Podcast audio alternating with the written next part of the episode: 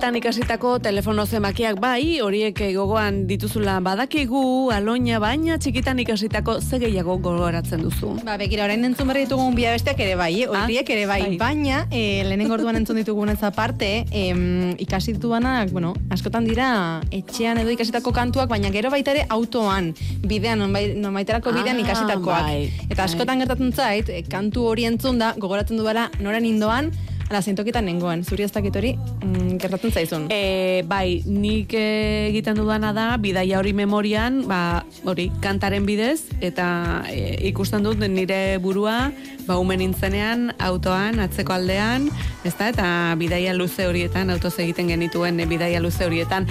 Baina musika lekuekin lotzeko gonbidatu aparta dugu gurekin, eta berari egingo diogu galdera hori bera. Maier Belez, arratzaldeon. Atxaldeon. E, Maier, gaur gogoratzen ditugun horiei buruz ari gara, txikitan ikasitako telefono zenbakiak zuzer gogoan aldituzu? Bai, ondik baten batzuk gogoratzen ditut. E, duela pare bat urte igual mobilian gordetakoak ez, baina txikixan nintzenekoak bai. Eta kantekin eta ere bidai asko egiten duzu, memorian bidai asko egiten duzu, adibidez, e, aspaldiko iragarkien jingelak eta horiek ere gogoratzen dituzu? Mm, ba ez, pentsa, nik uste, ez hui bezala gertatzen jatela, igual kotxian indako bidaiak eta musikakin lotzen ditu dela, pixka pitxatzen ari nintzen, eta em, oparitu zidaten e, zinta bat, e, kasete bat dut e, hola gogoan, orain rem taldearen out of time diska oparitu zidaten Wow. mila beratzen dalaro eta maikean, eta uda osoa eman nuen behin da berriz, kaseteari bueltak eman, eta eman, ba, buruz nekien arte, eta orain ere badutor, bai, bai, uda hori gogoan. Alere, e, guk gogoan duguna da, zurekin duela bi aste, e, musikari eta dantzari buruz hitz egiten aritu ginela, eta denbora egia da gainera etorri zitzaigula, ibiza fenomena aipatu genuen, amnesia dantzalekuaren adibidea ere bai, baina Euskal Herriko mm, dantzatokiak bisitatzeko itzordua gorde genuen gaurko, eta zuk esango diguzu, Maier, e, asteburua iritsi aurretik, gaur osteguna izanik, e, nora joango gara, non hasiko dugu gaurko ibilbidea. Vale, parrandatxuak enaziko gara hartu bueno, osteguna ez da txarra, ez da? Ez, zera, ez. unibertsi- Eta musikaz ari gara? Unibertsitariekin e, irtetzeko. Bueno, orain inauteriak pasata ez dakite gogo asko izango duten, baina tira, nondik hasiko gara, Maier? bueno, bitxike, bitxikeriekin hasiko gara, eh? baina eh, eh, diskoteka bereziak ikusiko ditugu gaur. Eh, lehena igual donostiko nautiko ekarri dut. Ah. Eh, duela, bueno, aurrak urtean, ja, eh, eh, hitz egin genuen eh, dokomomo eta mugimendu modernoko eraikuntzei buruz, eta, eta nautikoa, donostiko nautikoa, mila beratzerun da hogeita bederatziko ba, mugimendu modernoko arkitekturaren altxor bada. E, aizpuru bat alabailenek eraiki zuten, eta komentatu genuen nola dokomomo honek, ba, eraikuntza, e, mugimendu modernoko eraikuntza ba, berezienen artean e, izendatu zuen. Ta nik imaginatzen dut, ba, bertan dagoen e, diskotekan, ba, dantza egitea, ba, esperientzia berezia dela, ez? Kontxak, kontx badiara, ba, e, bizta ikaragarriak e, ditu, eta esperientzia berezia izan behar du horrek. Bai, bai, bada, bada. Guk eh, egin dugu dantza pixkator diskoteka horretan, bai.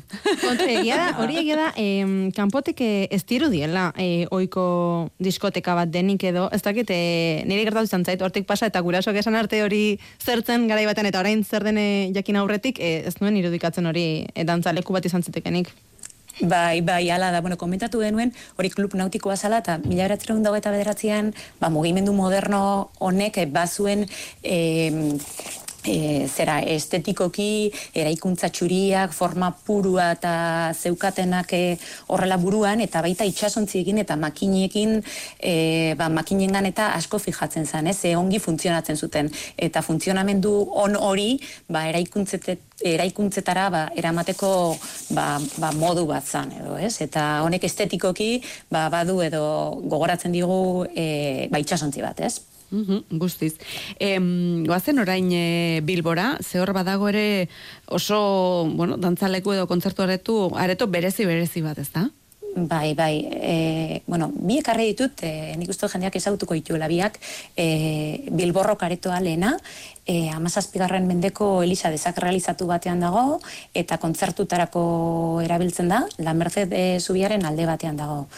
E, hau nik e, duela hogei urte zautu nuen, e, bertan ba, Bilboko iria edo Bila de Bilbao lehiak eta musikalehiak eta ospatzen zalako, eta jo, sartu eta izugarri espazio polita iruditu zitzaidan, ez? Ta, bai, espazio erligiosoek daukaten tamainagatik eta ba, badirudi ba, espazio bereziak direla eta askotan egokiak akustikoki ere ba, musika entzuteko, ez? Ez dakite zueke olakorik bizi izan zuen.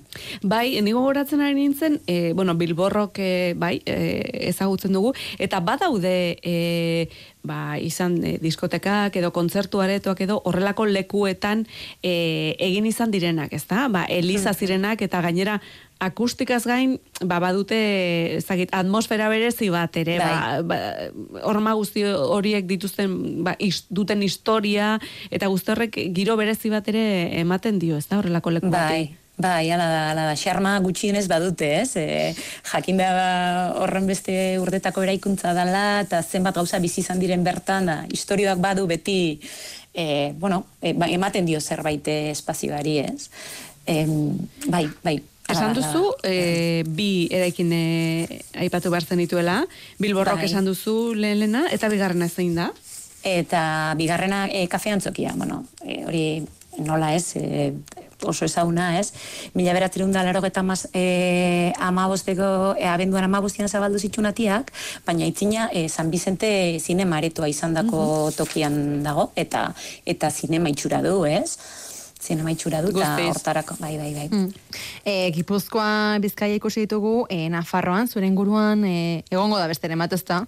Mm, ba, bai, behira, ni ez naiz oso diskoteka zalea, baina e, azken urteotan, hola, ospe handi hartu duen e, e, diskoteka, edo kanaia, e, kanaia deitzen den diskoteka bada, e, iruñeko doni bane hau dagoena, eta duela urte batzuk e, bailo irigarai eta GVG arkitektura estudioek erreformatutako diskoteka da. Eta mm, orain, e, hola, txokolate, hola, marroi txokolate kolorez, eta batez ere, hola, urrekara, urre kolore daukan, metalesko, holako sokantzerakoekin, eta metalesko xaflekin e, egindako edo, bueno, e, apaindutako espazioa da, ez? Eta oso, bueno, oso giro berezia ematen diote e, zera diskotekari, ze, bueno, iluntasun dargi jokoekin batera oso distira eta bereziak, e, berezia eta efektu politak ditu. Bai, oso berezia espazioa. E, diskoteka bat diseinatzeko orduan, e, zer dago, askatasun gehiago esan nahi dut, e, irudimena gehiago erabiltzeko e, aukera ematen du horrelako espazio bat e, diseinatzak, ala, ez du zertan bereziki? Ez du zertan, ba, bueno, nik esango nuke, ez dakit, azkenean oso espazioa libre, bueno, espazio, espazio bezala libra izan behar duela, ez, eta, eta azkenean musikaz gozatzeko, musikaz eta dantza egiteaz gozatzeko espazio batek, ba, bai ematen duela, edo, bueno, arkitekto baten burua meintzat, edo espazioak imaginatzen dituen norbaiten burua, ba, aukera asko irekitzen dituela, e, pentsa musikarekin, argi eta iluntasunarekin, e, jolastu dezakegula, hola, e, arkitekturaren osagai bezala, ez? Mm Ez dira materialak, baina baina jolastu esakego pixkat edo erabili ditzakegu osagai bezala eta baita eh imaginatu dezakegu edo beste osagai bezala jendetzaren edo jende askoren presentzia edo nola biziko dan, ez? Badira osagaiak, materialak ez direnak, baina kontutan hartu ditzakegunak eta nik uste dut horiek ere ba, ba, espazio hori aberazteko erabili ditzakegula eta oso ba, irudimena irekitzen digute bai egia. Maier, e, bilborrokekoa kontatu diguzunen esan dugu akustika hor berezia dela eta kafeantzokian ere e, oialek eta hortan eragingo dute, baina hemen e, kanaiako adibide honetan badugu guke irudi bat aurrean eta hor galdetu nahi nizun zetakit kuriositatez e, zutabe batzuk ikusten dira eta xafla batzuk ere bai hori e, insonorizatzeko tekniko bat izan daiteke ala estetikoa soilik Mm, ez dakit ez zein zutaz zaren, neola kurbo Bai, hori da, hori da, bai, eta zutabe batzuk agertzen dira, ez? E, hor goian, e, e, bai, goitik bera eroriko baliera bezala. Bai, hauek dira e, sarrerako mm, argazki hori oso berezia da, da hau soto batean e, kokatzen dane diskoteka da, eta eta zutabe hoiek, edo, bueno, zutabe ematen duten hoiek dira sarrera eratzen duten, edo mm hola estaltzen duten e, zutabe antzerako batzuk, e, hau kalean dago, ez da, ez da, ez da barru kalean ah. eh? kalean dago, eta e, kurbantzerako hoiek, urre itxurako e, kurba hoiek, e, ba, sarrerari forma ematen dioten e, bueno, e, paretak edo hormak, e, hormak dira. Barrukaldean bai e, beste metalesko xafla horiek erabiltze dituzte eta imaginatzen dut e, e, ba hori, e, akustikoki ongi funtzionatzeko e, zera zabai faltsuan mm. izango dituztela hainbat geruza e, isolatzeko eta eta eta zera eta soinua xurgatzeko edo erreberberazio hoiek xurgatzeko ba, balioko dutenak hoiek ere kontutan izango ez dituzten e, diseinatzeko orduan bai. Maier, e, Nafarroan beste diskoteka gogoan garri bat ere gogoratu nahi duzu, zuk ere, Aha, bai, bai.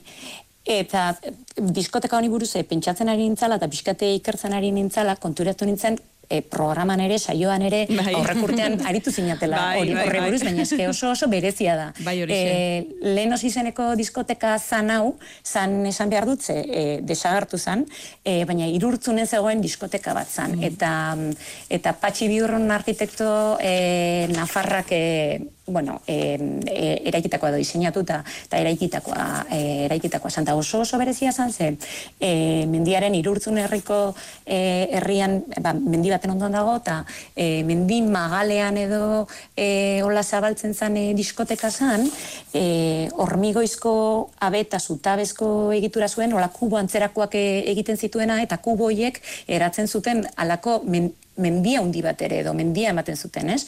E, pareta batzuk horma batzuk itxita zeuden hormigoizko blokeekin, beste batzuk ez, eta barrukaldetik oso oso esanguratsua zan egitura hori bidali dizkizuet argazki batzuk, e, bertan ikusi daitekena, ematen du e, zera kubo hoien hmm. egitura edo bai, guztiz, e, zera makiltxoz egindako kuboak zirela, ez? Bai, apur bat, e, laberintikoa moduan, baina dozen kasutan zoragarria benetan e, bai. lehenos diskoteka. E, Maier, itzulinguruan ibili gara, baina ez dugu amaitu, e, dantzalekoak utziko ditugu, baina gure mundu honetatik gehiegi urrundu gabe, bai. arkitekturako terminologia egoki erabiltzeko iztegi bati buruz ere hitz egin e, nahi diguzu. E, konta iguzu, ze gertatzen da, ez dugu behar den bezala hitz egiten arkitekturari buruz ari garenean? Ez, e, egia esan ez da hori. E, beira, Eusko Jaurlaritzak eta uzeik, e, hau da, terminologia eta leksikografiaz e, aritzen dan zentroak, arkitekturaren esparruko terminoen iztegi zabal bat e, plazaratu dute.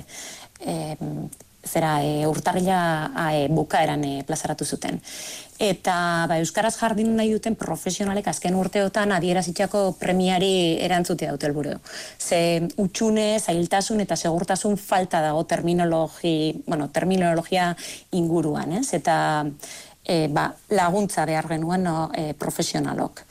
E, gaur egun gainera arkitekturan arloko euskarazko terminologia baliabideak dauden arren, ba, kontzeptu e, berak e, hainbat ordain izan ditzake, ba, konsultatutako iturrian arabera, eta horri erantzuteko, ba, ba, e, iztegi hori e, sortu da, edo bueno, plazaratu dute. Mm e, gure gandikasita, gu gandikasita guretzat ere, erabilgarria izango da batez ere, tarte honetarako osagarri gixera maier, mm ataria denon eskura dago, edo nor kontsultatzeko moduan? Bai, bai, e, linean e, erabilgarri dagoen tresna da, eta mm, eta batetik bai e, arlo profesionalean e, euskaran e, erabilerak ba, bera egitea saiestea du helburu. Baita e, bueno arkitekturari buruz hitz egiten duen edon hori lagungarri izango zaio baita ere ez?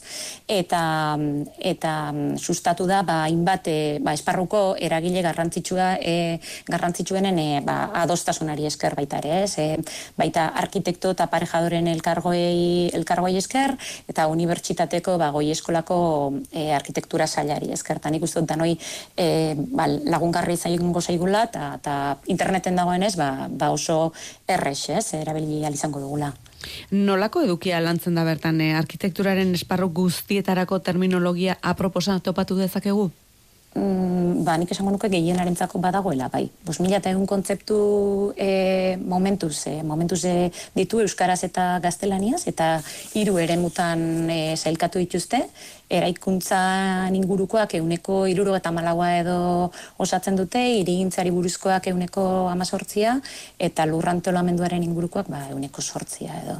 Eta, bueno, eraikuntzan inguruko terminoek e, batez ere, azpi ere asko dago, dago e, bertan, baina fitxasko gainera euskarazko definizioa ere badute, e, oso landua eta, eta lagunduko dute. Gainera aldizka ere ba, e, aurrekusten da eguneratzeak izatea, beraz e, horri izango dugu erabilgarri eta, eta eguneratu.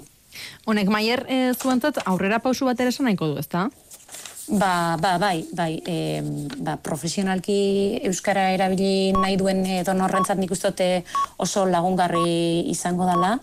Nik egia esan nire esperientzia kontatuko izuet, nik unibertsitatean e, karrera e, gaztelan, e, gaztelania ikasi nuen, eta egia esan e, ba, profesionaletarako e, estudioan egiten dugune lanengatik, e, Nafarroko administrazio publikoentzako batez ere lan egin izan dugu, ba, ez dut oso maiz erabiltzen, baina Maier?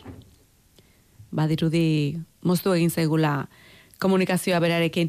E, Maierrek aipatzen duen e, terminologia, e, iztegia, iztegia.coaatbi.org elbidean dago. Coaatbi, C-O-A-A-T-B-I.org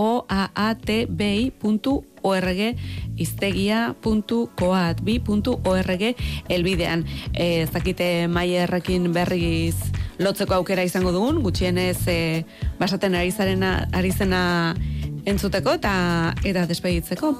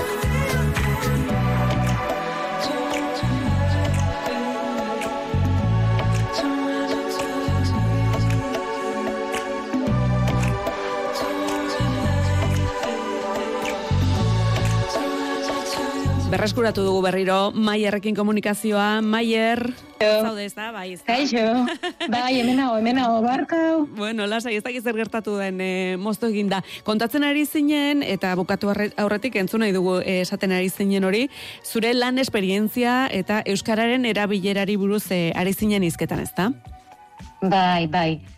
E, kontatzen izuen hemen e, Nafarroan e, administrazio publikoentzako lanin izan dugunetan e, ba, ba ez dugula harreman profesionala Euskaraz izan, baina Euskal Autonomi erkidegoan lan egin dugunetan, bai, Euskarako erramena izan dugu askotan, eta eta beste zeinbait udalekin, e, bai e, Euskadin da Nafarroan ere izan dugu, e, sonaldearen arabera izan dugu Euskarazko harremana eta ta guri hortan eh, oso lagungarri izango zaigu e, izteia eta zenbait lankiderekin kolaboratzeko eta hobeto komunikatzeko orduan ere nik uste dute eta bezero pribatuekin hitz egiteko orduan e, ba, ba, ba oso lagungarri izango zaigula, ez? Mm Baina nik badut horre buruan e, bueno, azpimarratuko nuke euskera e, mundu profesionalean erabiltzeko e, hizkuntza egokia dela. Nik dut horrek daukal, osea, horrekin e, ba, hori buruen izan da aurrera egin behar dugula, eh? Zailtasun, naizta zailtasunak izan, eh? Zenik ikuste dut adibidez,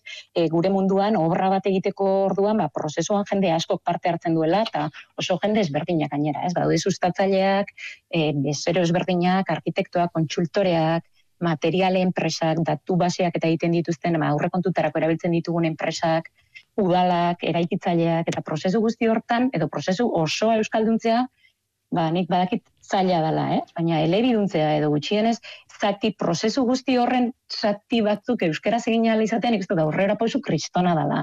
Ta hortan egin behar dugula, ez? Eta, eta bueno, batez ere herritarrentzat eskuragarri den e, informazio hori euskeraz ere aurkeztu alizatea eta euskeraz eskuragarri izan dezaten ba, ba garrantzitsua da. Bai arkitekturan da baita nola ez irigintzan ere, hori ere informazio publikoa dalako.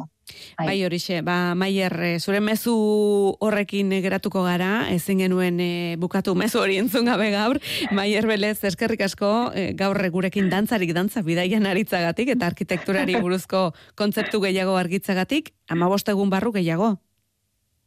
Hori da, ordur arte, liernitalaina, venga. Agur. Ondo segi, agur.